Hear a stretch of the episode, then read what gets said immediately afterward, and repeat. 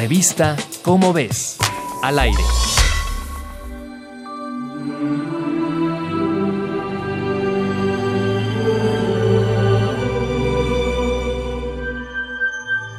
Sabemos que la fuente de energía de las células en nuestro cuerpo es el oxígeno. Cuando éste les falta, las células mueren en lapsos muy breves de tiempo. Pero una investigación de casi 30 años realizada por los estadounidenses William Kaelin y Greg Semenza y el británico Peter Radcliffe descubrió otras funciones que las células realizan con este elemento.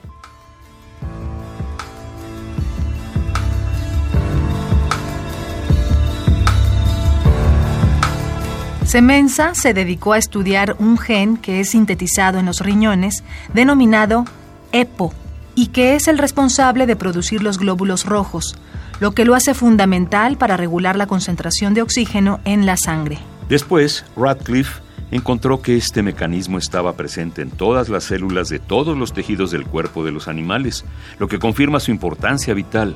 A partir de aquí, Semenza descubrió dos proteínas a las cuales bautizó como HIF, que en inglés significa factor inducible por hipoxia, pues son las responsables de detectar la falta de oxígeno en el organismo.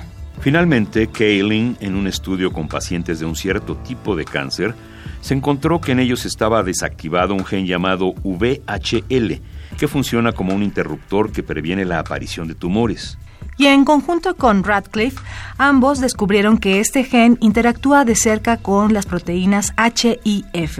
Por estos descubrimientos, a los investigadores se les otorgó el Premio Nobel de Medicina y Fisiología 2019. Encuentra más información en la revista Cómo ves. Nunca está de más dar una segunda mirada a lo que llega a nuestras manos. Revista Cómo ves. Al aire.